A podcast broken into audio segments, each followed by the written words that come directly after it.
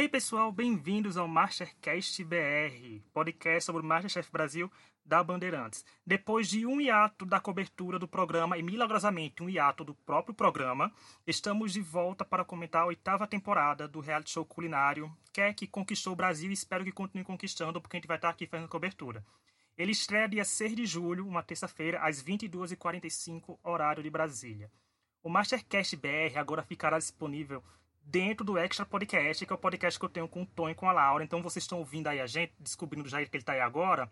Já pode continuar que ele vai sair agora. E quando o programa estrear, ele vai sair todas as sextas-feiras. Então, vem seguir a gente no Instagram, que é o arroba Extra Podcast, no Twitter, que é o Extra Podcast BR, e para mandar qualquer e-mail para a gente com dica, sugestão, dizer, olha, vocês podem falar disso, de tal participante, é extrapodcast.gmail.com.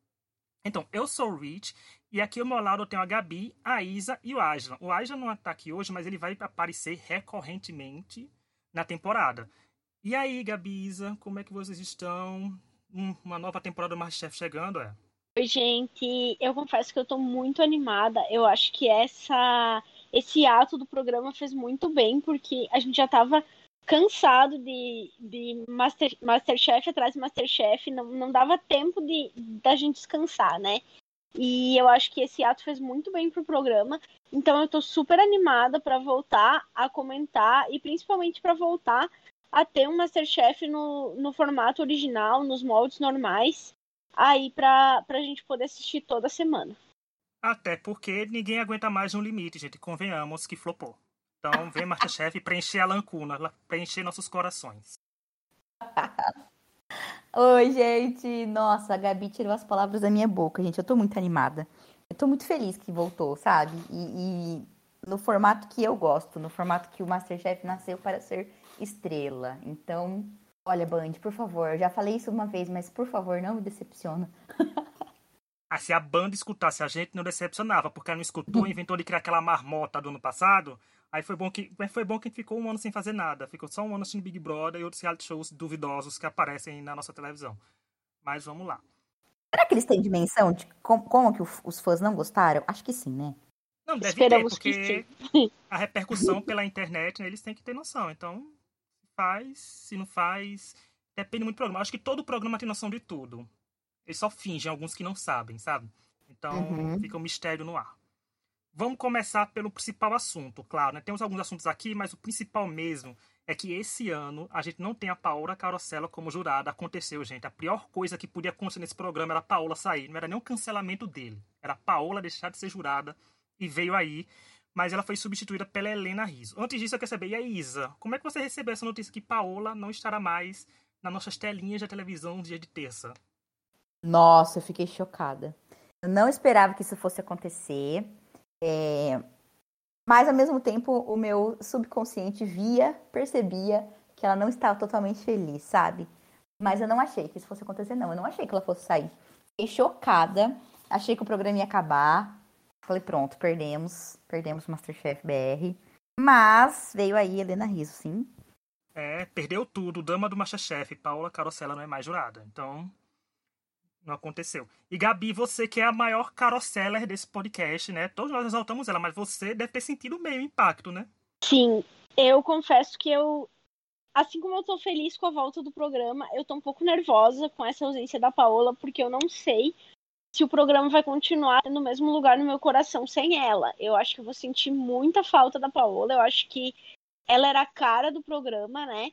Mas ao mesmo tempo, eu achei que eles acertaram em cheio na substituição. Eu gosto muito da Helena, eu acho que ela vem para agregar, né?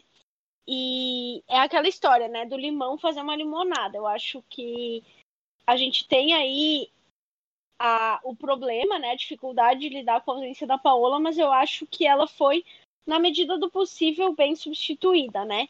Então, que, tô, tô também ansiosa para ver qual vai ser essa dinâmica e eu acho que a Paola uh, deu a sua contribuição para que o programa hoje pudesse ser o que ele é, né? Para que ele pudesse ser aí tão querido pelo público brasileiro e que desejo muito sucesso agora nos novos voos que ela for alçar aí, porque eu acho que, que vai dar vai dar muito bom também para a carreira dela, assim. Eu acho que de fato é uma relação que se encerrou no auge, né? Era melhor do que ela continuar ali fazendo algo sem estar tá muito feliz ou sem estar tá tão à vontade. Então, acho que ela cumpriu a missão dela com o programa e agora é bola para frente, tanto para ela quanto para o Masterchef. E acho que a Helena vai agregar também aí a essa bancada de jurados. É, a Helena, que para quem não conhece, ela foi eleita a melhor chefe mulher do mundo em 2014 pela revista Restaurant. Eu não sei a pronúncia, então vai ficar restaurante mesmo. E em 2017 ela foi jurada do The Taste Brasil, que foi exibido pela GNT. E em 2009 ela fez parte da bancada internacional do reality show The Final Table, que foi exibido na Netflix. Eu cheguei a assistir alguns episódios, então, mas eu não me lembro muito dela porque, né, eu não assisti, eu abandonei a temporada porque eu já tava, gente, pelo amor de Deus, a gente fazia cobertura de MasterChef um ano inteiro. Eu, Gabi Aslan e Fully, que era a bancada fixa, a gente só sossegava em janeiro. Então tem a dó da gente pro programa de comida, né? É. A gente tinha que fazer revigorar, né? Já o Gil do Vigor. E eu gostei da Gabi, né? A Gabi, alçar novos voos, eu dizer novos objetivos, novos projetos comigo assim. A Gabi foi logo fã mesmo. E eu concordo, eu achei uma troca boa. Porque, assim, pela primeira vez, é uma bancada maioria brasileira, né? Porque a Paola é argentina e o, ja, e o Jacan também não é brasileiro, eu foco só tinha um fogaço, agora tem ela. E foi uma pessoa completamente renomada, completamente capaz e parece extremamente carismática pelos vídeos de divulgação do Masterchef em que ela aparece que a Isa chegou a marcar até a gente no Facebook, alguns, então eu achei carismática. Ela já foi convidada de uma temporada anterior, então já é uma pessoa que está familiarizada com isso, com esses outros programas que ela foi jurada. Então não é ninguém, sabe, que não tem experiência com reality show que vai chegar.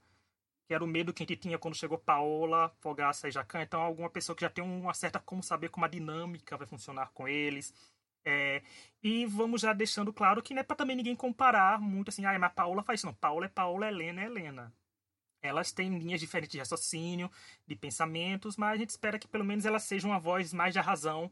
Porque a gente sabe, né, gente, quando vemos que Fogaça e Jacan, a gente meio que, né, tem uns probleminha aí com eles que a gente não confia tanto mais como antes. Mas a gente segue na torcida para Helena seja bem-vinda e renda muita coisa boa pro Masterchef. Para acrescentar coisa boa, sempre é bem-vindo. Então, arrasa Helena, né? Falando assim, como ela estivesse escutando a gente. Quem sabe, né? O povo tá fazendo nada na pandemia, não tem o que fazer, gente. Escuta podcast, uhum. escuta a gente.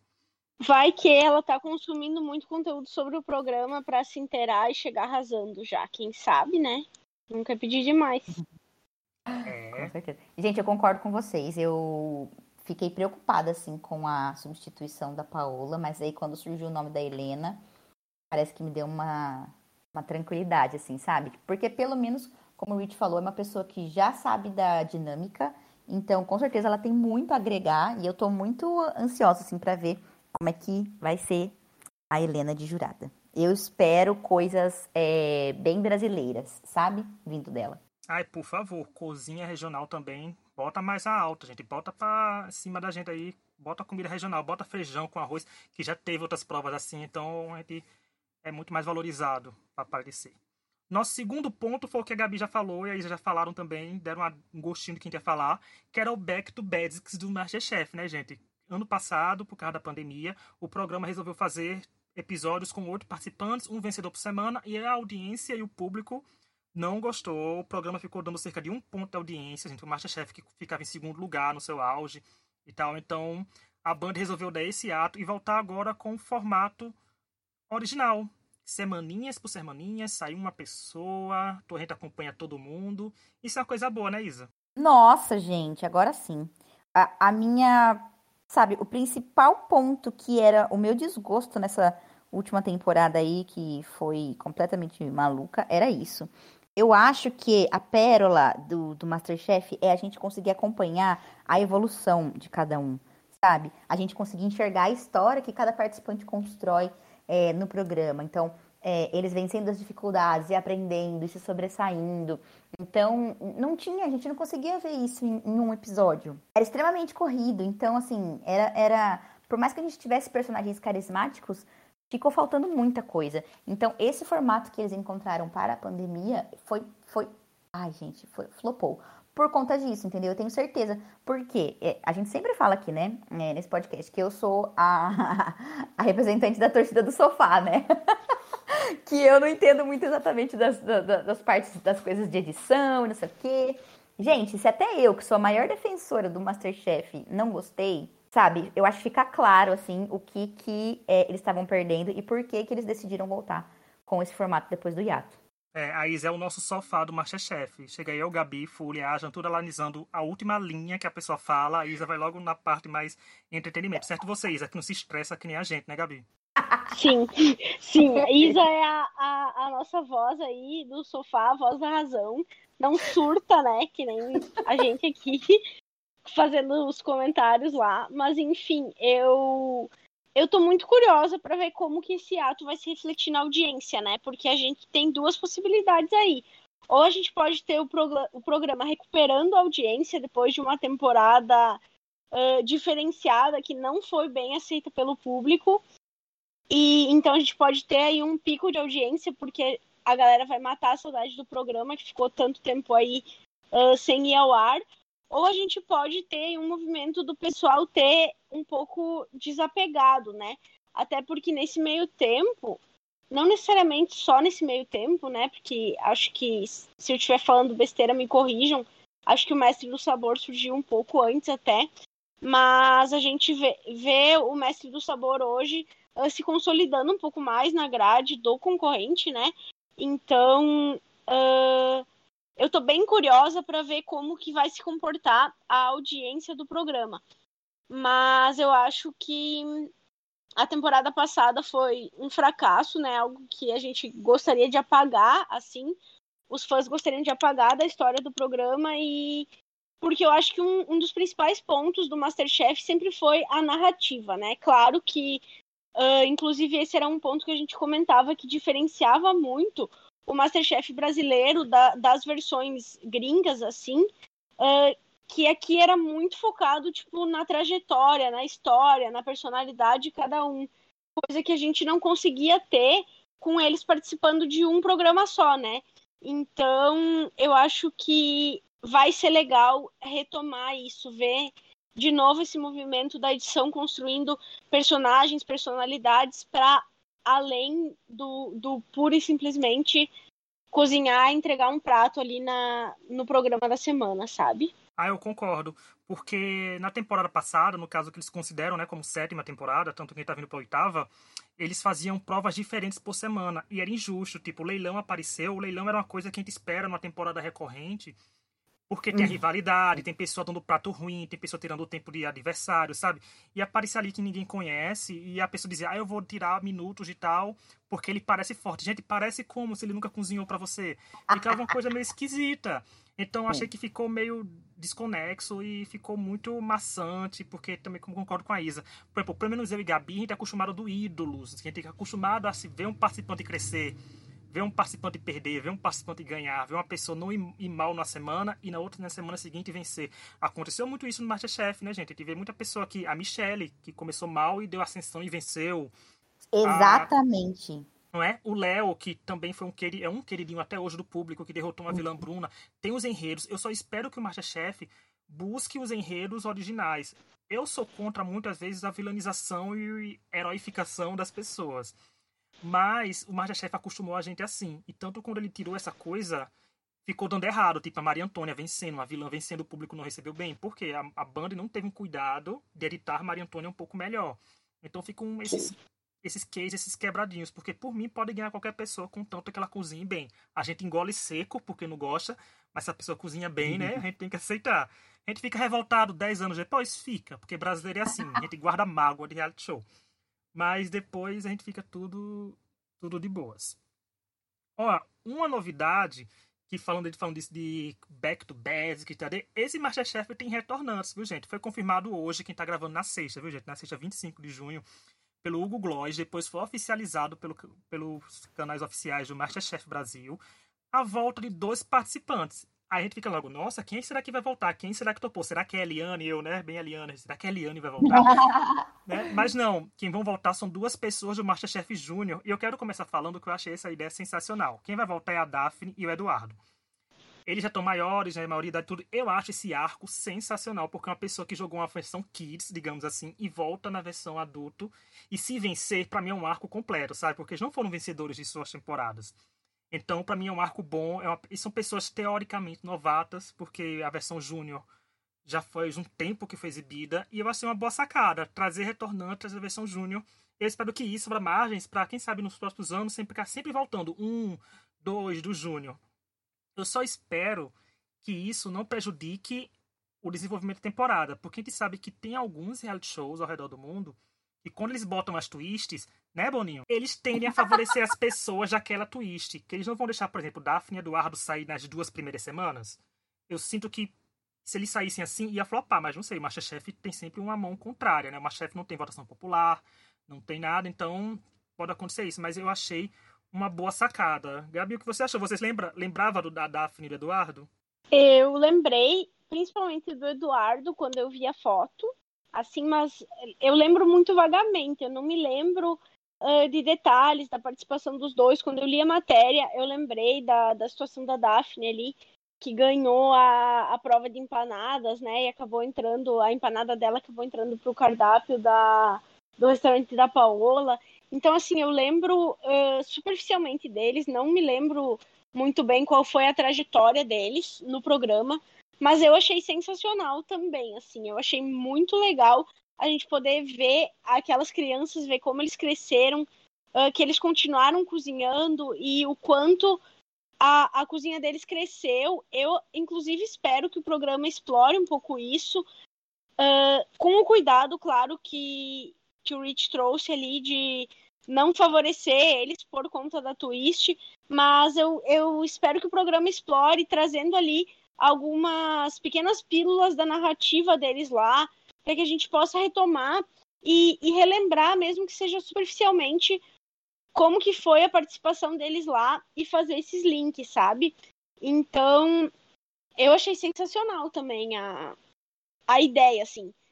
E eu não sei se eles foram convidados ou se eles se inscreveram, eu acho que talvez eles tenham, inclusive, se inscrito e o, e o programa acabou por selecionar, mas eu, eu achei uma sacada super boa, assim. Eu concordo com a Gabi. Também acho que vai ser muito, muito, muito legal. E espero que a gente tenha aqueles pedacinhos de narração para acompanhar. Eu vou ser sincera, eu não assisti a temporada Kids. É... Inclusive, farei isso agora. Mas assim, eu fiquei muito animada, gente, de ver, de ver esses dois. Porque é um, é um como a Gabi, a Gabi, falou, vai ser um arco incrível, sabe? Eu espero que eles não saiam mesmo. não sei se eles conseguem ganhar, mas ia ser muito legal se eles se, se consagrassem, um deles se consagrasse campeão, né? É, porque é quase uma revanche para eles, assim, mas eu, e eles vão ser tratados assim que ainda acostumado com pessoas novinhas no programa, é, terem um destaque maior. Por exemplo, o Elton. O Elton, quando veio, ele não era novo, o povo fica dizendo que era um prodígio e tal. Então o Eduardo uhum. e a Daphne têm essa vibe nova, são novos. Eles, eles podem... têm 19 anos, os dois. É, eles podem ofuscar pessoas de 30, 40 anos que cozinham. Não são profissionais, porque a temporada é amador, mas que já tem né, uma cozinha um, com repertório, já tem tudo. E também eles têm a vantagem de, de, de eles se fizeram a versão júnior, é porque eles sabem querem alguma coisa da cozinha. E se se mantiveram até agora e foram chamados, eu acho que eles na produção, se foi convidado, por exemplo, tiveram cuidado, eu acho, de pelo menos chamar gente que continuou, sabe, nesse ramo de querer a gastronomia, porque uhum. fica mais uhum. legal, tem as chances de eles se destacarem mais. Então, para mim, eu acho que seria bem legal. Seria não, é bem legal, né? Porque sempre é bom. E é uma sacada boa, gente, trazer retornantes, mas sem ser retornantes tão marcantes, assim, de temporadas recorrentes, e trazer normal, acho que já chega dando um gostinho a mais. E gostei também de divulgarem bem antes, sabe? Porque falta uma semana ainda, mais de uma semana pro programa ir ao ar. Embora esse podcast tenha, esteja ainda ao ar na segunda, né? Vai ficar faltando nove dias, digamos assim, para a estreia. Mas eles estão construindo um hype, né? Isso é, me diz e eles estão dando uma atenção maior para essa, essa parte da temporada e que eles estão buscando aí reaver esses números de audiência que foi perdido, né? É, e falando em hype, e falando que a gente falou também de novinhos, o TikTok agora é um dos principais patrocinadores do programa. A gente sabe que o TikTok é uma rede social de pessoas jovens, não minam de Gabi, não de Isa. A gente pode ter conta lá? Pode, mas não, nós não somos o público-alvo do TikTok e nunca seremos assim, né, gente? No máximo, nós somos, vai... Nós somos millennials, cringes. Ai, não, Gabi. É eu sou jovem. cringe. Não, Gabriela, eu sou jovem, eu escuto K-pop. Dá licença. Mas, eu mas não, assim, você faz o cabelinho no meio? Nenhuma banda. Ah, não, meu cabelinho é do lado. ah, então, tá vendo? Um anula o outro. É. Mas, ah, eu adoro, porque depois que esse meme foi lá, gente, em todo podcast que eu participo, eu esfrego ele na cara, eu jogo esse meme, porque é bom, a gente tem que aproveitar, porque tá ficando cringe já usar esse meme, né? Então, tá ficando bem ultrapassado. Mas voltando pro TikTok, voltando pros shoppings, né? Pra geração que tá mandando no mundo. A Débora Gomes, que é uma TikTok, ela vai ser apresentadora do Machef Web. Então, ó, tá vendo? Cuidado com o público, já tá vindo aí, com o povo jovem. E o TikTok, como falei, é um dos principais patrocinadores da temporada, e ele será responsável por uma das provas, envolvendo memória afetiva de algum dos usuários do aplicativo, que os participantes daquela determinada semana, que ainda não foi revelado, vão ter que fazer uma recriação daquilo. Eu também achei muito interessante, porque você bota o público para participar, mas não de uma forma que interfira no resultado, sabe? É, tipo, o público se sente participativo, se sente, ah, olha, nossa, eu contribuí para aquela semana, mas também não contribuiu para fazer um resultado, para tudo. É bem legal, né, Isa? Trazer essa coisa, essa mistura com os jovens e tá renovando tudo. Inclusive, vou mandar minha receita, hein? Vou mandar a receita de mamãe. Será que eu consigo fazer um TikTok? Será que vou ser notada? Eu acho isso muito legal, gente, porque precisa trazer coisas novas, sabe? E, gente, o, o, o, TikTok não, perdão. O Masterchef tá fazendo propagandas e trazendo conteúdo no TikTok já faz um tempinho já. Então eu achei que foi uma sacada muito boa, assim, de manejo de público principalmente de marketing é, digital, no caso, né, para trazer esse, esse público para cá. Porque a galera vai ficar assistindo agora, vai ficar atenta, entendeu? Para ver o dia que vai ser a prova do Masterchef. Então, sucesso, adorei. Eu achei legal também, eu acho que a gente vem falando isso há bastante tempo, mas o programa precisava muito se reinventar. E eu acho que talvez esse seja um caminho assim de começar a buscar um público mais jovem, buscar um público diferente, né? Não acabar ficando fadado ali sempre ao mesmo tipo de público que eles já têm e não conseguir sair disso, né? Então achei bem bacana essa sacada aí dessa, dessa parceria com o TikTok, né? Uh, que é uma rede social que, que tá bombando, né? Entre esse público, então eu acho que podem vir bons frutos daí. Eu acho que, que é legal, assim. Olha, e pra quem tá acostumado ao podcast e reclamar de muita coisa, pode ver que todos os pontos que a gente falou agora não foi, Gabi, é sempre ponto esperançoso. E tá confiante que a temporada seja boa, né? Sim, exatamente. Eu tô, eu tô bem esperançosa, assim. Eu acho que o, a, a saudade e a nostalgia vão contribuir também. Porque, querendo ou não, quando era uma temporada atrás da outra, a gente não tinha tempo nem de, de sentir falta, sabe? E agora a gente teve, né? A gente teve tempo de sentir falta e, e de valorizar as coisas boas do Masterchef, né? Então, eu tô bem esperançosa para essa temporada, mesmo com a saída da Paola, que vai ser bem dolorida, né? Eu acho que a gente talvez demore um pouquinho para se acostumar. Uh, mas é, é bem aquela história de aceitar que esse ciclo se fechou e que a partir de agora começa outro, não fazer comparações entre as duas, né?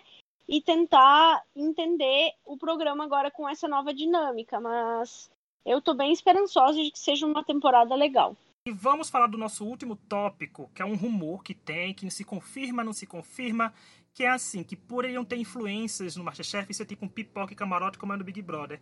Isa, o que você acha disso? Ai, gente, tô nervosa já com essa situação, sabia? Porque vai virar aquela, aquele mesmo rolo de sempre. Agora, será que são pessoas que vão saber cozinhar? Porque, ou, ou não, tipo, pega aí só um famosinho e taca lá e você se vira aí. Porque se, se for alguém que tem uma experiência na cozinha e que o surpreenda por esse lado gastronômico, aí acho que eu até topo. Mas se for uma pessoa aleatória, assim, eu acho que não, né? Não, e o ramo da influência, da influência, no caso, do, no, no, Brasil é grande porque ele sabe que tem influências gastronômicas, né, Gabi? Então tem como vir gente que tenha alguma coisa já para apresentar, já tenha um portfólio. Sim, eu acho que existem alguns pontos aí, né? Eu acho que um dos pontos é sim selecionar pessoas que, que cozinhem, pelo menos ali, um pouquinho mais que o básico, de um jeito legal, né? Outro ponto é ter cuidado uhum. para não virar. Eu esqueci agora qual é o nome do, do programa, mas é aquele programa que a Ana Maria tem, que o Fiuk participou, inclusive. Superchef. É isso, pra, tipo, não ficar muito parecido com aquilo, sabe? Porque, querendo ou não, é mais ou menos essa proposta, né? É jogar famosos ali pra, pra cozinhar. Então, ter um pouco de cuidado pra para não se tornar assim. E outra coisa que, que eu não sei se o Masterchef com famosos, se eles iam investir nessa narrativa, por exemplo, de vilanizar uma pessoa, de fazer a gente ter ranço de, de uns e tal, porque querendo ou não, são, são figuras públicas, né?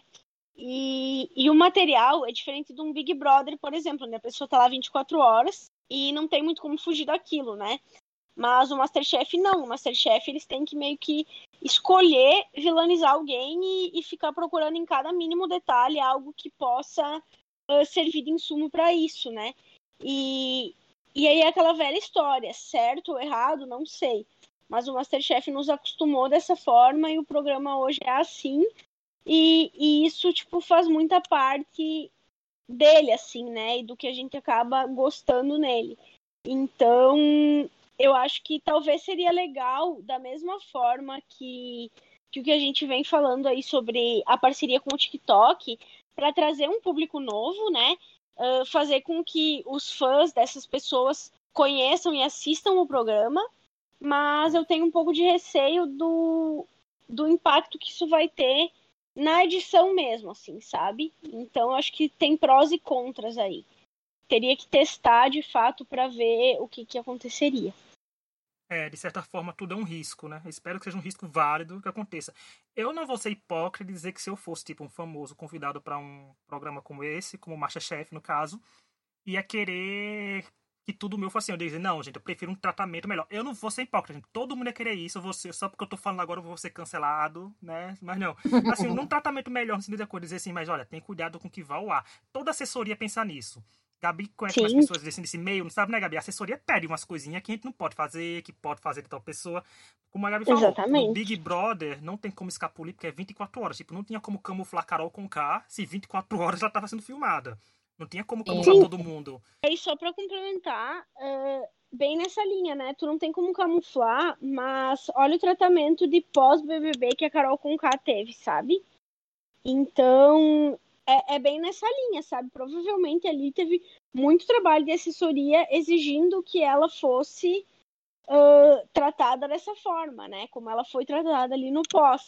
Então, num, num programa como Masterchef, provavelmente teriam exigências desse tipo para dentro do programa mesmo, sabe? E aí uh, seria um pouco complicado, talvez. É, fica uma linha tênue. É muito atento. Espero que o Masterchef esteja bem, que esse hiato até para edição tenha sido bom para eles assistirem outros programas, porque eu vi que no, no, na página do Masterchef no, no site, no caso, eles mostraram, mostraram episódios de outras temporadas, mostraram é, reviver a final do, da temporada brasileira. Então, ou seja, eles uhum. são um uhum. programa que assiste, né? Tipo, assiste outros Masterchefs, então tem conhecimento de coisas. Então tem twist muito bom que acontece por lá. Por exemplo, uma coisa que eu citei muito, mas a revanche quase ninguém assistiu. Quando o México fez a revanche, eu falo isso no podcast da Revanche. Eles, para dividir o primeiro grupo da, da equipe, cada um sorteia uma colher de pau. A colher de pau azul fica no time azul, a colher de pau fica no vermelho. Eu adoro quando é sorteio assim por sorte, sabe? Que não escolhem o time, é por sorte e vai ao acaso. Se um time ficou forte, outro ficou fraco, mas é questão de sorte. Então, eu acho que eles deveriam pegar essas coisinhas também. Espero que as provas também reflitam muita coisa. Tá que a gente não tá nos Estados Unidos da vida, assim no vídeo, que eu acho que os reality shows de lá já estão voltando com força total, sabe? Pro público, tá lá a plateia, uhum. os Masterchef lá receber convidados. Aqui não tem, mas só de ser contínuo, nem saber que toda semana tem, dá para ter prova de serviço com os convidados, dá para ter. É, não tem aquela prova de servir 300 pessoas, mas tem como fazer umas provas legais, tipo caixas misteriosas interessantes. Investir mais em comida vegana, que é o calcanhar de Aquiles de quase todo mundo ali dá para fazer muita coisa boa. Resta eles quererem. Sim. E, e só um, uma coisa que eu lembrei rapidinho aqui agora, que a gente teve uma, uma tentativa e, e um, uns episódios ali na, na última temporada com famosos, se não me engano, foram os episódios de Natal, né? Uh, que a gente teve participação ali da. Não me lembro se foi da Maiara ou da Maraísa, cozinhando junto com a Marília Mendonça e tal. E, e foi bem legal, assim. Eu, eu particularmente gostei. Claro que era uma dinâmica diferente, era um episódio só, mas, mas eu achei bem legal, assim, sabe? Então, só pra, pra lembrar que dessa relação, assim, que não foi horrível, sabe? Nossa, é... essa temporada que você tá falando, esses episódios que você tá falando, foi muito legal mesmo. Foi muito, muito entretenimento, assim, eu dei muita risada, sabe? O, o episódio inteiro, e foi muito gostoso de assistir.